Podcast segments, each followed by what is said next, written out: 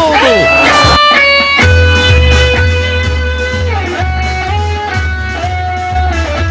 Fala, torcedor São Paulino, eu sou Gustavo Freu e está começando mais um Vamos São Paulo podcast. E esse episódio aqui é para falar da coragem que o Fernando Diniz teve, né? Como ele teve peito para bancar e segurar um elenco em crise. Então vamos contextualizar, né? Até a parada devido à pandemia, o São Paulo estava mostrando um bom futebol, um time super agressivo, tocando, trocando muitos passes no ataque, finalizando bastante. Era um time muito promissor, mas aí o futebol parou, retornou cinco meses depois. E a gente teve aquele jogo contra o Bragantino que o São Paulo perdeu, apesar de ter jogado muito bem, apesar de ter criado muitas chances de gol. O time acabou perdendo, sofreu três gols. Até então, a gente podia colocar ali na conta da falta de ritmo, e ok, ninguém tava ligando muito para isso. Aí veio o jogo contra o Guarani e o São Paulo mandou uma equipe cheia de reservas, ganhou o jogo, mas também sofreu dois gols e criou outras oportunidades para o adversário marcar outros tantos. Acabou não acontecendo, o time acabou vencendo. Mas ali a, o início da crise do São Paulo que se instalou nas últimas semanas foi na derrota para o Mirassol dentro do Morumbi.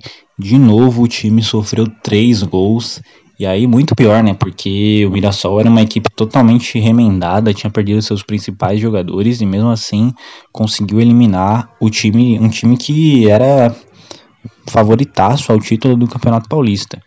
E ali já o Diniz viu uma chuva de críticas, especialmente em cima da defesa, né? Que tinha tomado ali oito gols em três jogos. Para a defesa que tinha sido a melhor do Campeonato Brasileiro do ano passado, era muita coisa.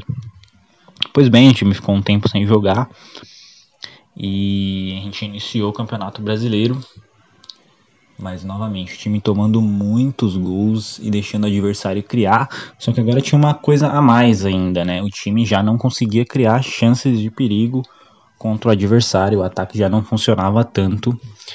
O Pato acabou saindo do time, foi para o banco de reservas, deu lugar ao Paulinho Boia, que há pouco tempo atrás nem era cogitado como um jogador do elenco profissional do São Paulo e já conseguiu assumir o lugar do Alexandre Pato no time.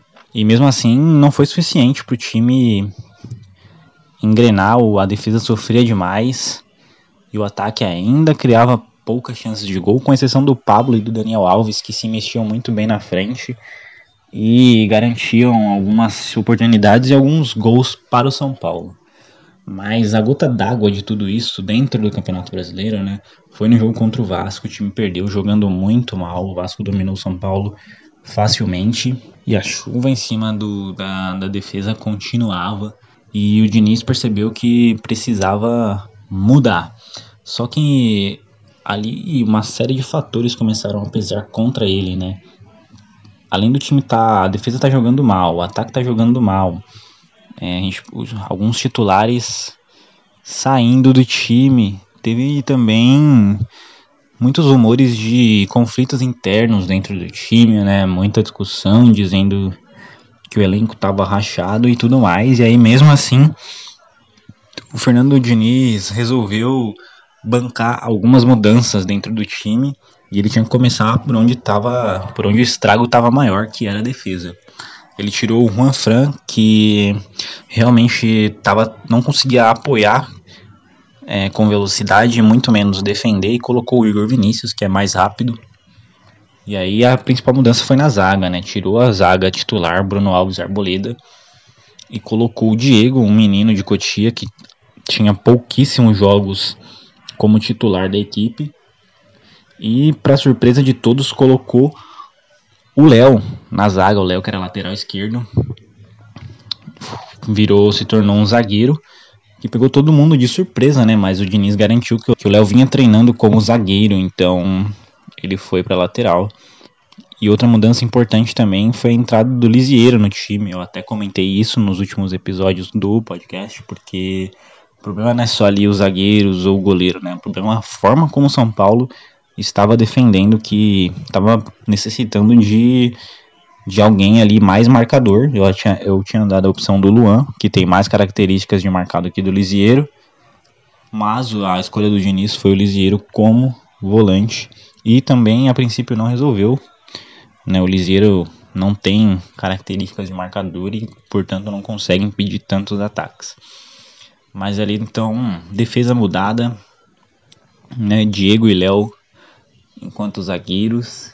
E mais uma coisa importante aconteceu no time.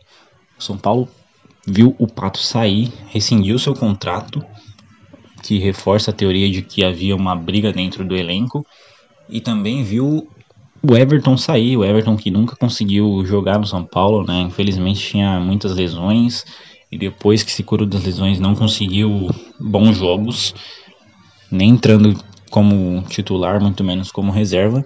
Quem chegou foi o Luciano, é, primeira contratação aí do Fernando Diniz, né?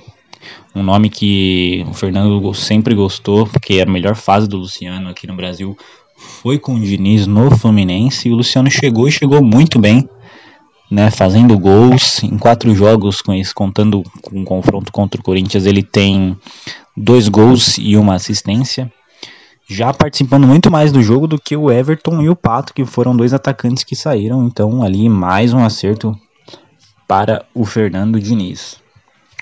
Entretanto, as coisas ainda não estavam bem, o time jogando um futebol extremamente burocrático, fugindo completamente das características do Diniz.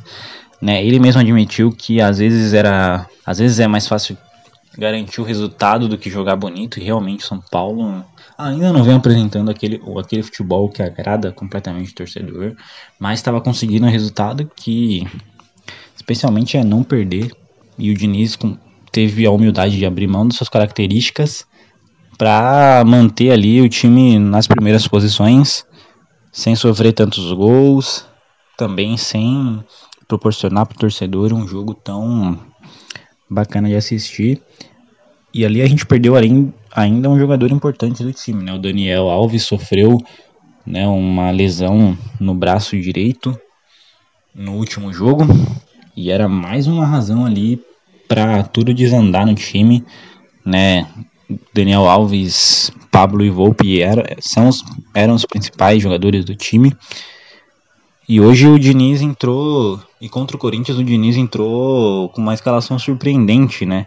Já que não tinha Daniel, as expectativas para ver quem seria o seu substituto e também quem seria o substituto do Reinaldo na defesa né, já que ele foi suspenso também no jogo contra o Atlético Paranaense, muitos esperavam que o Léo voltasse para lateral e o Bruno Alves ou o Arboleda jogasse como zagueiro, mas não.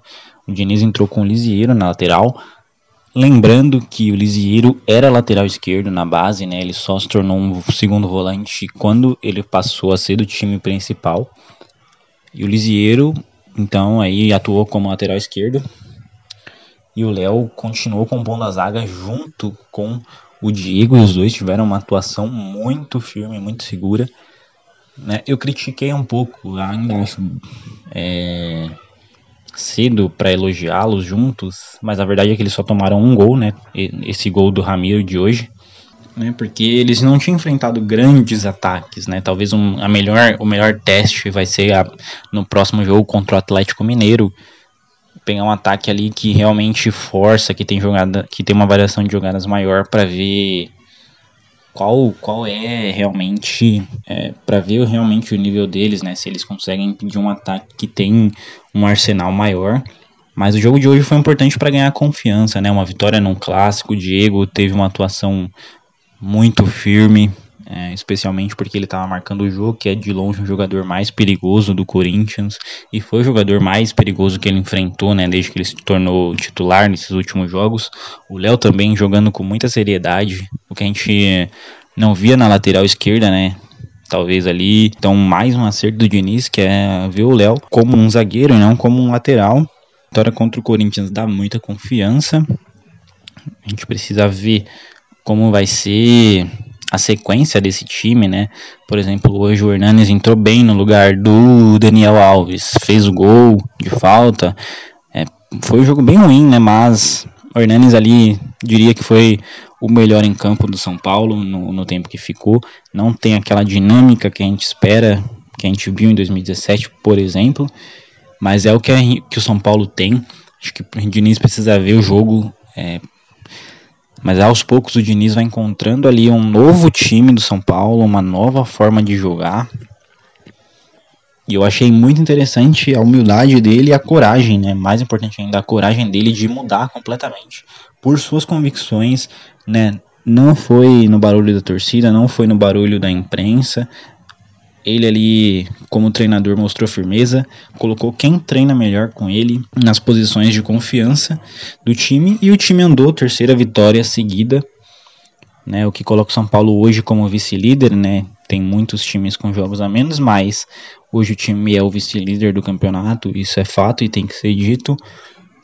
Esse modo de sobrevivência do Diniz está valendo a pena por enquanto, né? Vamos ver em jogos contra time mais, times mais fortes e mais cascudos, né? Por exemplo, o próximo adversário já é o Galo, que tá jogando muita bola. Depois tem o Fluminense, que não é lá essas coisas, mas tá fazendo um grande início de Campeonato Brasileiro. Daqui a pouquinho também tem jogo da Libertadores contra o River, né? E tudo isso sem o Daniel Alves. Mas com Diego e Léo muito bem na, na defesa com o Pablo muito importante no ataque, com o Luciano participando bem do time, quem sabe com essa volta do Hernanes ao bom futebol. E a esperar, e eu acho que elogiar mais o Diniz do que criticar. Queria só fazer uma ressalva aí pro Gabriel Sara, que realmente não tá bem, não consegue participar, não consegue armar o time, não consegue criar jogadas de ataque. Então acho que vai ser uma coisa aí pro Diniz observar para o próximo jogo, para a sequência do campeonato a melhor equipe de São Paulo, que aos poucos vai se remontando após a volta do futebol brasileiro. Então, esse foi mais um episódio do Vamos São Paulo Podcast. Vai estar disponível nas principais plataformas de streaming. Então, onde você procurar, você vai encontrar. Siga nossa página no Instagram, Vamos São Paulo Podcast. É, siga meu perfil pessoal também, Gustavo Freua. E é isso. Vamos São Paulo.